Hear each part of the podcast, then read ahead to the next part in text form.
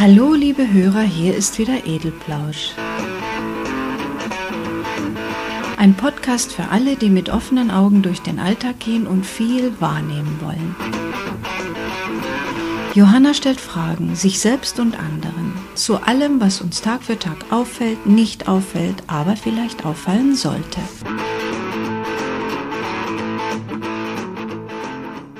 Haben und sein oder nur haben, haben wollen, und zwar so viel wie möglich.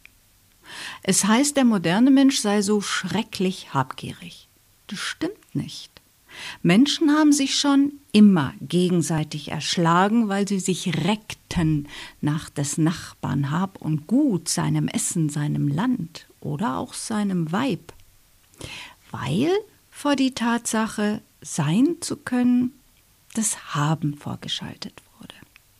Denn ohne die reinen Grundbedürfnisse wie Essen, Trinken, Wohnen, soziale Kontakte gibt es keine Existenz, also kein Sein.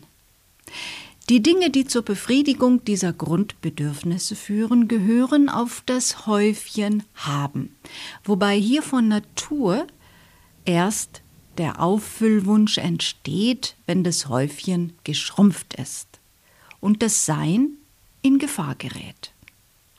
Das Haben ist folglich eine Notwendigkeit für das Sein, aber das Haben, Haben, Haben, Haben wollen nicht. Denn wenn das Habenhäufchen immer größer und größer wird, ohne umgehend verbraucht werden zu müssen, ja, dann passiert auch etwas mit dem Sein. Es wird mächtiger, größer, bedeutender und gieriger. Es entsteht eine Haben-Sammelwut. Mein Gott, was faselt sie denn jetzt schon wieder, denkt ihr sicher. Sollen die Reichen wieder an die Armen abgeben oder was kommt noch? Nein, ich spreche von Dioxin. Hm? Ja, vom Gift in unseren Lebensmitteln auf dem Häufchen haben, liegt nämlich auch eine unglaubliche Menge an ja, Fressalien. Und alle sind einmal durch die Lebensmittelindustrie marschiert. Niemand weiß, welche Stationen sie durchlaufen und was dort mit ihnen genau geschieht. Sie werden aufgepeppt, als Katze im Sack in eine hübsche Verpackung gepresst und man hat sie dann auf seinem Häufchen. Und je mehr, umso stärker bläht sich dann das Sein auf. Man kann sich etwas leisten. Ja, und der Nachbar auch und alle anderen Nachbarn ziehen auch nach. Am Ende sind die Habenhäufchen der meisten Bürger recht ansehnlich, weil nämlich einige Findige unter ihnen rausgefunden haben, wie sie ihre eigenen Habenhäufchen noch luxuriöser ausstatten können. Sie gaukeln denen, die sie beliefern, vor, die Reserven seien unerschöpflich und nicht nur das, Nein, es ist auch alles so billig herzustellen und die Habenhäufchen können ins Unermessliche anschwellen. Na, das lassen die sich doch nicht zweimal sagen, die greifen ordentlich zu. Und die Schnäppchenjäger unter ihnen bestimmen irgendwann den Preis. Gut, auch kein Problem, nachdem die Chemieindustrie inzwischen jedes Lebensmittel und dessen Geschmack nachäffen kann so wird jeder in seiner haben wollen Sucht zufriedengestellt. Die Esser und die Essenlieferer. Wer ist denn hier eigentlich jetzt der Verbrecher? Der, der nach immer mehr Übersättigung giert oder der, der dies nutzt und seine Gier, nach Geld zum Beispiel, auch befriedigen kann? Bei aller Schelte und Verurteilung von kriminellen Machenschaften sollte die Frage auftauchen, wer sind diese Gangster?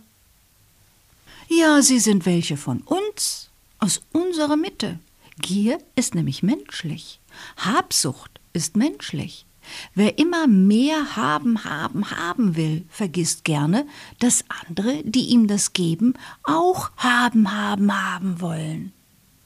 Der Slogan Geiz ist geil ist ohnehin eine Veräppelung der Verbraucher, die ihresgleichen sucht. Auf der Jagd nach Sonderangeboten und Schnäppchen wird denkbar Überflüssiges einfach gekauft und aufs Habenhäufchen gekippt, nur damit es da ist.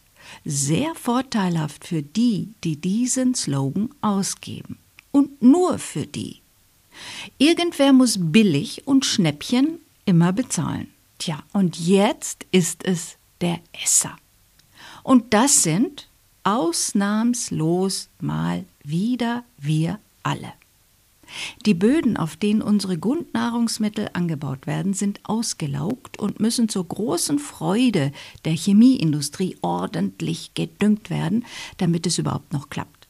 Pflanzenschutzmittelrückstände im Mehl, im Gemüse, im Salat, Nitrat im Grundwasser. Ja, na klar doch. Geiz und Geldgier bei Verbrauchern. Warum nicht auch bei den Herstellern? Es sind doch auch Menschen. Wenn dabei mit der Tierwelt ignorant und teilweise pervers umgegangen und die eigene Nahrungskette verseucht wird, da muss sich niemand aufregen. Lange genug weiß der Verbraucher, wie Hochleistungskühe dicht gedrängt in Ställen dahin vegetieren und Legehennen und Hähnchen halbnackt unter qualvollen Bedingungen nur zur Befriedigung des Haben, Haben, Haben wollens existieren müssen. Aber der Mensch vergisst, was er nicht täglich zu sehen bekommt. So ist er nun einmal. Ich bin auch überzeugt, dass dieser letzte, jetzige Lebensmittelskandal nur von den betroffenen Bauern nicht vergessen wird. Der Verbraucher wird in spätestens vier Wochen nichts mehr wissen und weiterhin Hähnchen, Eier, Schweinefleisch in den üblichen Mengen verschlingen bis zum nächsten Skandal. Ich habe da mal einen Vorschlag. Nein, nein, nicht kein Fleisch mehr essen. Ich will nicht missionieren. Wie wäre es, mal die eigene Habgier zu bemerken, nur zu bemerken und dann auszubremsen? Vielleicht doch ein bisschen mehr nur sein statt haben wollen. Vor allem das, was man bei den anderen sieht. Viel Klamotten, großes Auto, große Wohnung, viel Reisen, reichlich Essen. Lieber mehr Verstand, mehr Kreativität, mehr Verantwortungsgefühl schont Tier und Umwelt und damit auch den Menschen. Nicht mehr so das Motto Ich, ich auch. Besser ich nicht, nicht mehr. Ist gar nicht so schwer. Und vor allem wirklich gut für uns alle, für die nahrungsspendenden Böden, für die Erde, gut für die Tiere, die auch nur sein wollen und das tiergerecht. Das war's erst einmal für heute, liebe Hörer. Vielen Dank für euer Interesse und fürs Zuhören. Ihr könnt mir jederzeit gerne eine E-Mail schicken mit Kommentaren, Vorschlägen, Kritik, was auch immer unter kommentar.edelplausch.de. Bis zum nächsten Mal.